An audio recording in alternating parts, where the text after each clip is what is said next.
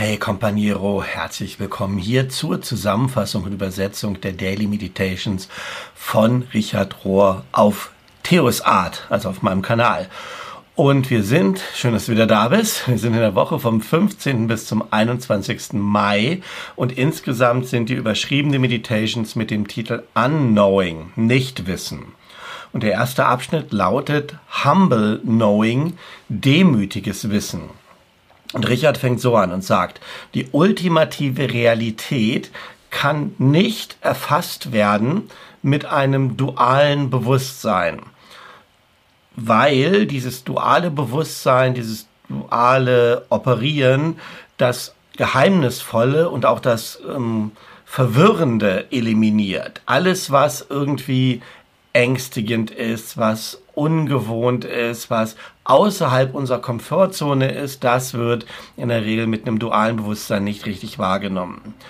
Dualistisches Denken ist nicht die nackte Präsenz vor der ultimativen Präsenz, sondern ist ein hochkontrolliertes und begrenztes Sehen.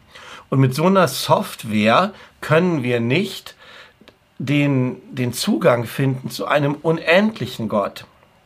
Nein, zur Unendlichkeit oder zu Gott oder zur Gnade oder zum Mitleid oder zur Liebe, was ja alles wichtige und die, die wichtigen und die notwendigen Dinge sind.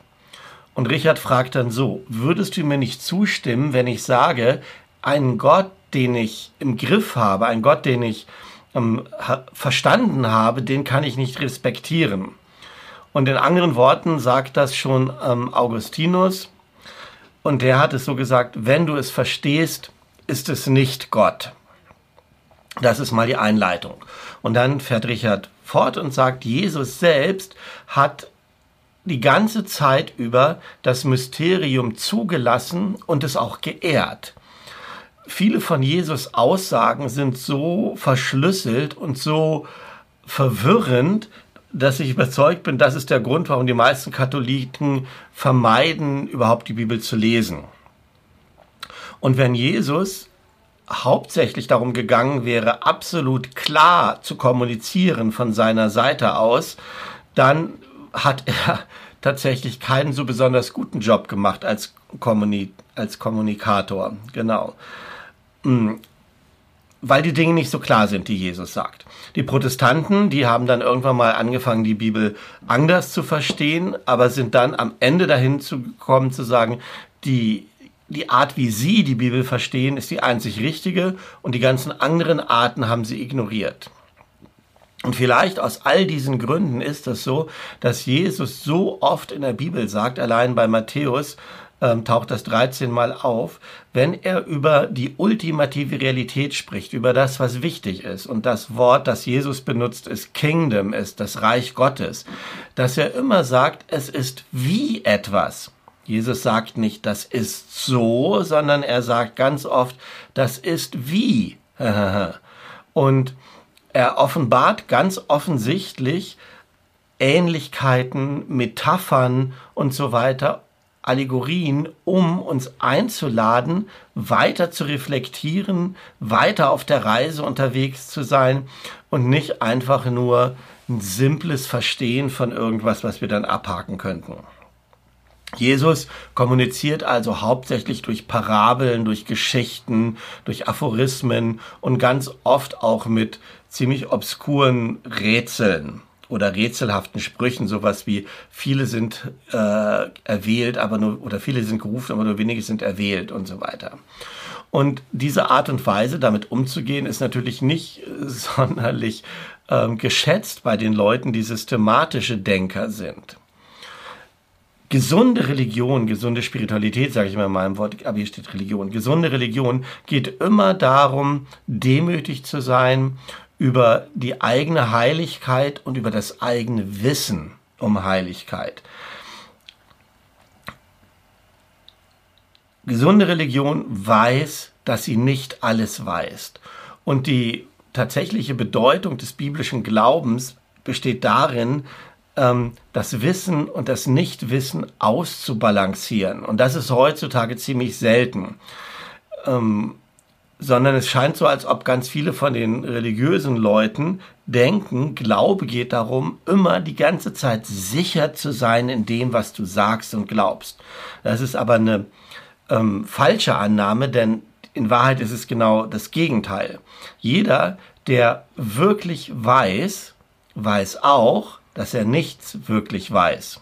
Also, anybody who knows. Jeder, der wirklich weiß, weiß auch, dass er, er oder wir nicht alles wissen. Und wir müssen uns die ganze Zeit konstant daran erinnern, dass wir nicht wissen, dass wir nicht alles wissen. Die Buddhisten nennen diese Haltung, die wir da einnehmen können, Anfängergeist, Beginner's Mind. Und stell dir mal vor, wie unsere Politik, das ganze öffentliche Leben und auch die Kirchen aussehen würden, wenn wir diese Art von Demut in unseren Unterhaltungen hätten, dass wir nicht alles wüssten. Das scheint mir heutzutage kaum noch möglich zu sein. Sowohl in der Politik, der Öffentlichkeit als auch in der Religion ist es so angefüllt mit Leuten, die ähm, so festhalten an ihren Sicherheiten, ihren vermeintlichen Sicherheiten dann ja, ähm, und die auf jede Art von Frage ihre sichere Antwort haben. Und da ist keine Offenheit mehr für das Geheimnis oder für das Unklare, für das Geheimnis, das immerzu dabei ist, sich neu und immer wieder weiter zu entfalten. Und Geheimnis, Mystery, das Mysterium meint nicht, dass wir die Dinge nicht verstehen. Mysterium ist kein anderes Wort für nicht wissen und nicht verstehen, sondern Mysterium ist das, was wir endlos ähm, verstehen können, weil es sich immer wieder endlos neu zeigt, erfindet, können, ist es ein, wie, wie könnte ich es in meinen Worten sagen, es ist ein unbegrenztes Wissen, ein Wissen ohne Grenzen, das könnten wir so umschreiben, das ist gemeint mit Mysterium.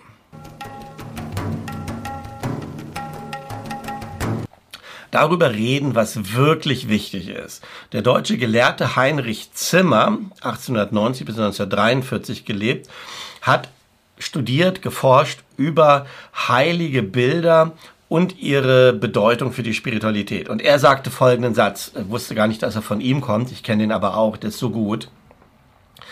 Die besten Dinge können nicht erzählt werden. Die zweitbesten Dinge werden meistens missverstanden.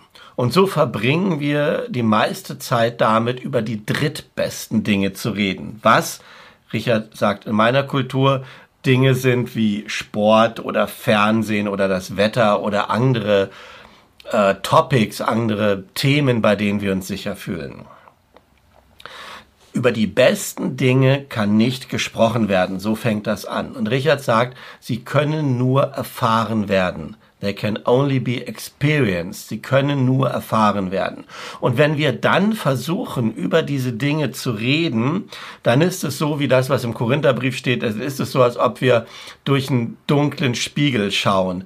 Unsere besten Versuche, da irgendwie in Worte zu fassen, sind dann nur ein Stammeln, ein Schnappen, versuchen, irgendwelche Worte zu finden. Es geht nicht wirklich. Mm, die große Schwierigkeit also im Bereich von Theologie und Spiritualität besteht darin, dass das Subjekt, um das es geht, Gott, ähm, ziemlich genau oder ziemlich sicher zu den besten Dingen gehört, über die wir dann aber eben so gesehen nicht richtig gut sprechen können.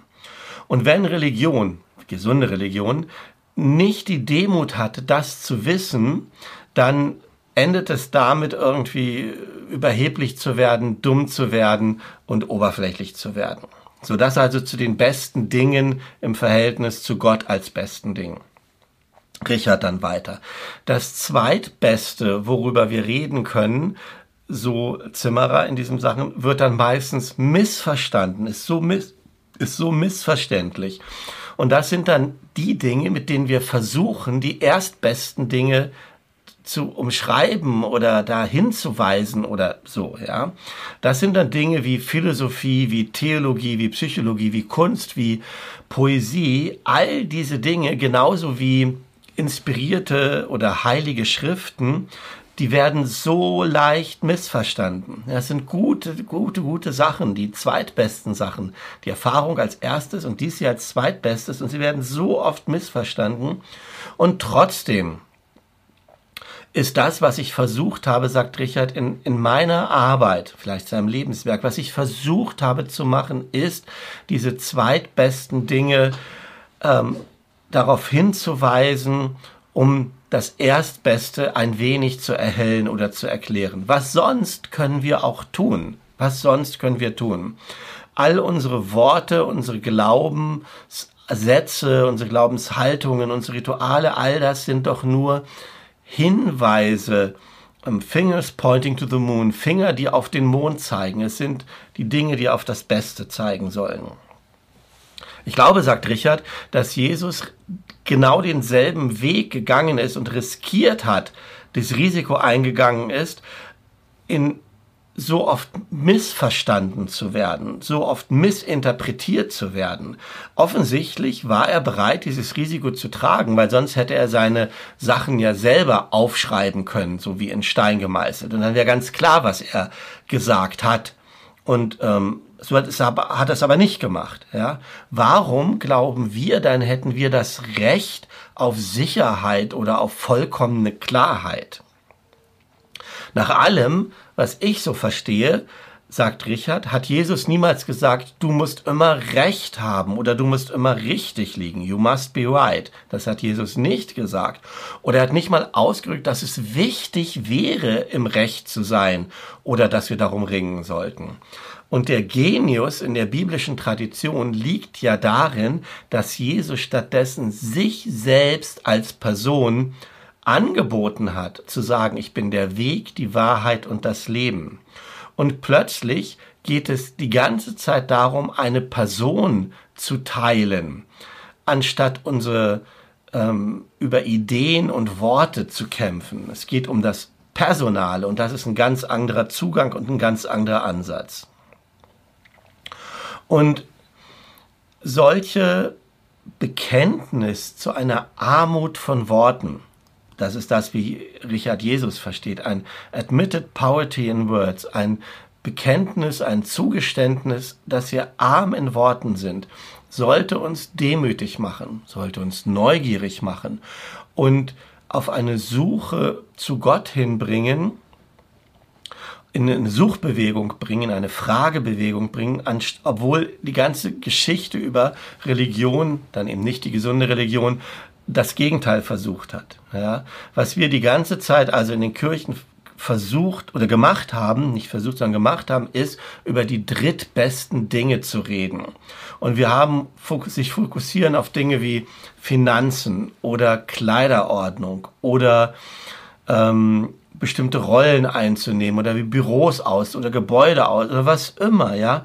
Das, ähm, who has und wer die Autorität hat, auch drittwichtige Dinge, wer hat die Autorität, das gibt uns aber insgesamt ein Gefühl von Sicherheit, von Ordnung und von Kontrolle.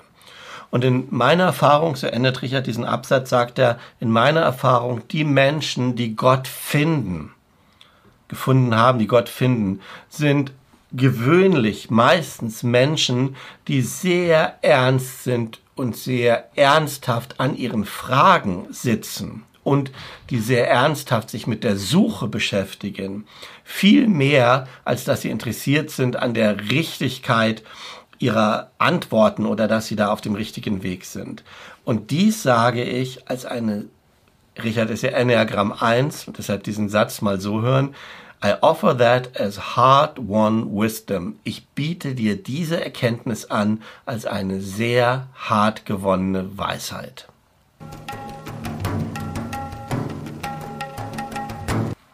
Der Gott jenseits von dem, was wir wissen.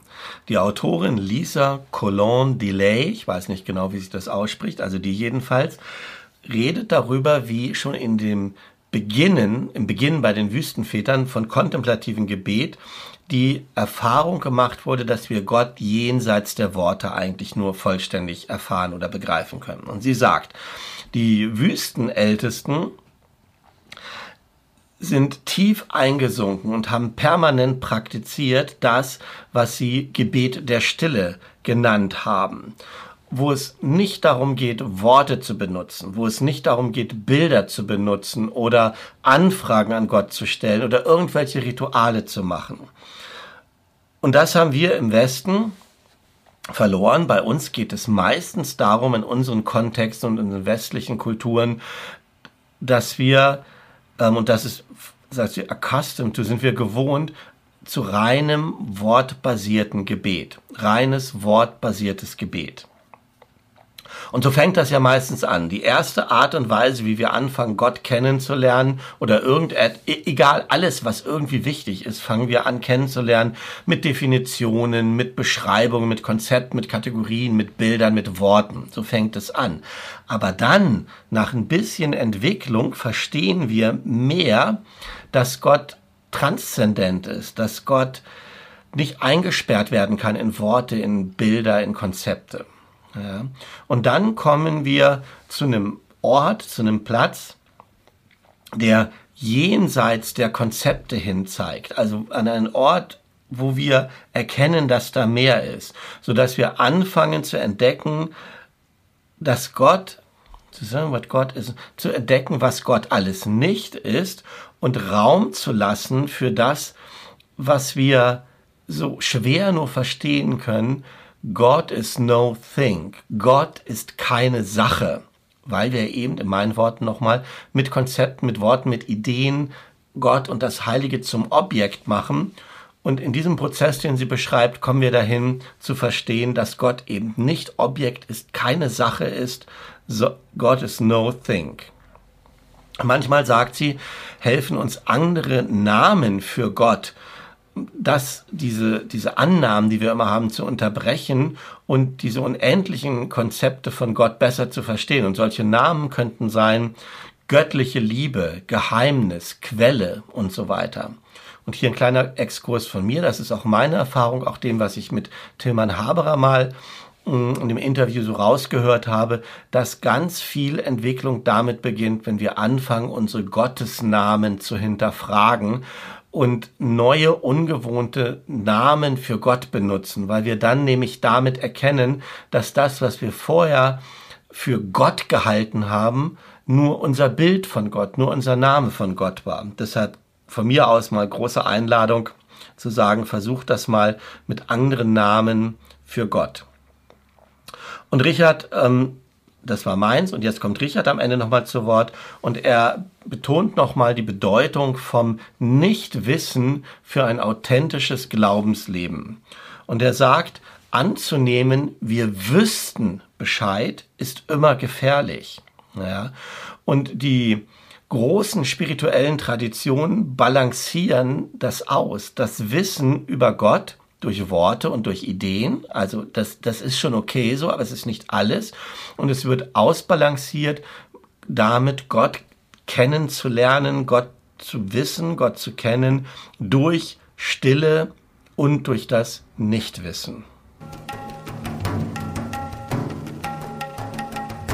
Die enge Pforte der Kontemplation. Und hier in diesem Abschnitt kommt am Anfang James Finlay aus dem CAC zu Wort und er schreibt etwas über Kontemplation und von diesem unbekannten Autor der Wolke des Nichtwissens aus dem 14. Jahrhundert. Und äh, James Finlay sagt Folgendes. Kontemplation ist das wortlose Ruhen in der Gegenwart Gottes jenseits aller Gedanken und aller Bilder. So also in Kontemplation geht es darum, dass wir nicht an irgendetwas denken. Und wie kommen wir aber durch diese enge Pforte, die enge Pforte der Kontemplation, in Gottes Gegenwart? Das ist das, worum es auch diesem Autor ging in, aus dem 14. Jahrhundert, diese, der dieses ähm, geschrieben hat, die Wolke des Nichtwissens, und wir wissen nicht, wer das war, auch das wissen wir nicht. Und der schreibt Folgendes, wie das gehen kann erhebe dein Herz zum Herrn, lift up, lift your heart up to the Lord, also erhebe, richte dein Herz auf zu Gott mit einem sanften Anstupsen, mit einem sanften, liebevollen Verlangen, dass es um Gott selbst geht und nicht um seine Gaben, also dass du nicht etwas willst. konzentriere all deine Bemühungen und all dein Verlangen auf ihn und lass deine einzige Sorge sein, dass äh, die in deinem Herzen ist und die in deinem Bewusstsein ist, dass es nur um Gott geht. Und tu alles, was in deiner Macht ist, um alles andere auszuschließen und zu vergessen. Und jetzt kommt dann aber ganz spannend James Finley in seinem Podcast und sagt, ja, wie geht das denn? Aber dieses alles vergessen, paying no attention, keine Aufmerksamkeit geben. Sobald wir doch anfangen, in Stille zu gehen, gehen die Gedanken weiter oder gehen erstmal richtig los. Und er sagt Folgendes. So, deine Gedanken sind also immer noch da. Ja, richtig. Hm. Und eigentlich bist du doch aber hier angetreten und herausgerufen, jenseits all deiner Gedanken zu kommen, in Stille zu kommen. Und er sagt, am Anfang ist es halt so, so hart, stille zu werden und nicht an den Gedanken anzuhaften. Und es ist eine ziemlich, es ist strange thing, es ist eine sehr seltsame Sache. Und du musst lang genug sitzen und daran festhalten, das durchzuziehen. Und dann fragt er, wie lange musst du sitzen? Er sagt, es kann Wochen und Wochen und Wochen gehen, wenn du das machst. Und es ist dann immer noch schwierig. Aber auch wenn es schwierig ist, fängst du irgendwann, irgendwann zu sehen, du kannst spüren, dass da eine gewisse Resonanz ist. Ja, es ist immer noch schwierig, aber es scheint durch die Schwierigkeiten etwas auf, was wichtig ist. I feel called to do it. Ich fühle mich dann gerufen, es immer noch weiterzumachen. Und das ist die wichtige Sache, die da passiert beim Sitzen in Stille. Lass uns also sagen, du hast das eine Weile gemacht, sagt James Finlay. Du bist also auf einem Marathon unterwegs. Es ist wie ein Langstreckenlauf, ja. Und dann merkst du, ähm, dass das, was passiert, ist nicht, dass du durch die Schwierigkeiten, dass sie vorbei sind, sondern geradewegs durch die Schwierigkeiten die Gedanken loszulassen, entsteht etwas Wichtiges, entsteht ein neues Bewusstsein. Und darin liegt die Bedeutung. Das ist die Bedeutung der Schwierigkeiten liegt darin, weil es transformative Schwierigkeiten sind. Transformative Schwierigkeiten. Mystische Sicherheit lautet der letzte Absatz mystische Sicherheit lautet der letzte Absatz, den ich hier übersetze. Der ist von Richard und der sagt, ich möchte am Anfang mal zwischen zwei unterschiedlichen Arten von Sicherheit unterscheiden. Mouthy and mystical. Also was wie Mund, mündliche und mystische. Und er sagt, naja, ich habe das hier wegen der Alliteration gemacht und weil es irgendwie clever, clever aussieht. Deshalb habe ich diese erste Mouthy 32, Mundsicherheit genannt oder ja, Mundsicherheit. Ich übersetze das mal so wörtlich. Mundsicherheit ist angefüllt mit Bravour, mit Overstatement, überhaupt Statements, mit schnellen dogmatischen äh, Conclusions, ähm, Zusammenhängen, Zusammenfassungen und mit, mit so einem schnellen Urteil. Ja. Leute, die mit dieser mouthy 32, mit dieser Mundsicherheit unterwegs sind, sind immer dabei, andere überzeugen zu wollen. Ja, aber unter dieser, die wirken sehr, sehr sicher, aber unter dieser Mouthiness, unter diesem Mund- und Wortgewaltigen liegt eine Menge Ängstlichkeit darüber, richtig zu sein ähm, und Recht zu haben. Und wir müssen diese Art von Mund, Mundsicherheit ausbalancieren mit einer mystischen Sicherheit. Und mystische Sicherheit ist demütig. Die ist nicht unfreundlich. Sie hat es nicht nötig, irgendeine Agenda voranzutreiben. Mystische Sicherheit braucht nicht irgendjemanden überzeugen, einem Club beizutreten, einer politischen Partei beizutreten oder auch einer Religion beizutreten. Mystische Sicherheit, sie ist ruhig, sie ist eine gesammelte Präsenz und äh, sie scheint das zu sein, was Jesus die ganze Zeit an sich gehabt hat, was Jesus die ganze Zeit ausgemacht hat. Ja? Und diejenigen, die das sind diejenigen, die immer wissen, dass sie nicht wissen. Das ist diese mystische Sicherheit. Das ist der Charakter des Mystischen. Und alles, was wir da tun können, ist murmeln, stottern, mit unsicheren Worten vorangehen, weil wir nicht, äh, because we know whatever just happens, is weil wir wissen, dass das, was wichtig ist, was ähm, was passiert, wo die Erfahrungen sind, ist jenseits von Worten, ist jenseits von Beweis und ist jenseits von allen Arten von rationaler Sicherheit. Unser gegenwärtiges Bewusstsein von Gott ist eben niemals rationale Sicherheit, weil wenn wir es verstehen, ist es nicht Gott, wie wir am Anfang der Meditations heute gehört haben. Und die einzigen Menschen, die wachsen in der Wahrheit, sind die, die demütig und ehrlich sind. Die einzigen Menschen, die in der Wahrheit wachsen, sind diejenigen, die, müß, äh, die, die demütig und ehrlich sind. Das ist das, was eigentlich die traditionelle christliche Lehre ist und übrigens auch eine der Maximen der anonymen Alkoholiker. Und ohne diese beiden Qualitäten, ohne Demut und Ehrlichkeit, we just don't grow, werden wir nicht wachsen. Ja? Und Demut und Ehrlichkeit sind in Wahrheit die gleiche Sache. The same thing. Eine demütige Person ist schlicht und einfach diejenige, die, die natürlicherweise ehrlich ist über ihre eigene Wahrheit. Sage den Satz nochmal, eine demütige Person ist diejenige, die ehrlich genug ist mit ihrer eigenen Wahrheit.